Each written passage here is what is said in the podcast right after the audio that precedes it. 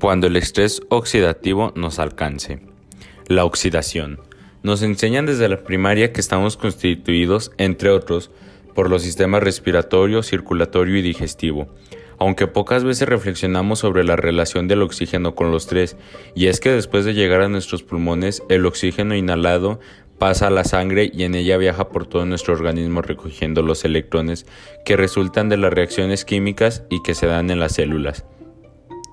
El conjunto de esas reacciones se denomina metabolismo y gracias a ella nos mantenemos con vida. Una parte de esta reacción tiene como objetivo extraer la energía de nuestros alimentos, lo que se conoce como catabolismo. Así cual coches a los que hay que suministrar oxígeno para extraer la energía del combustible, para vivir debemos respirar y extraer la energía de los carbohidratos o las grasas que cargamos en cualquier puesto de alimentación, cocina, restaurante o maquinita distribuidora de chatarra.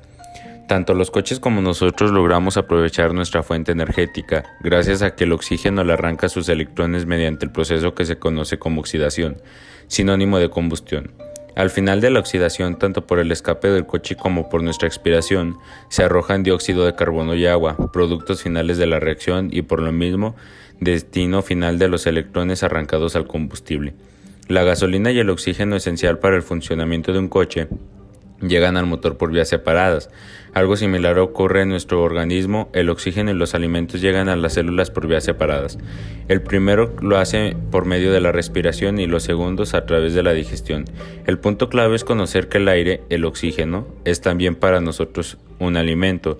El prana, como lo llaman los hindúes, el alimento vital que te da vida al cuerpo y al universo. Bueno, al menos al planeta Tierra.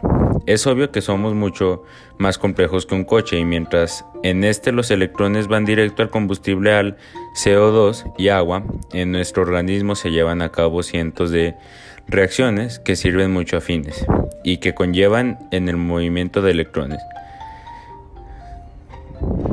Cada vez que se mueven los electrones se dice que algo se oxida porque pierde electrones y como consecuencia algo más se reduce porque gana esos electrones.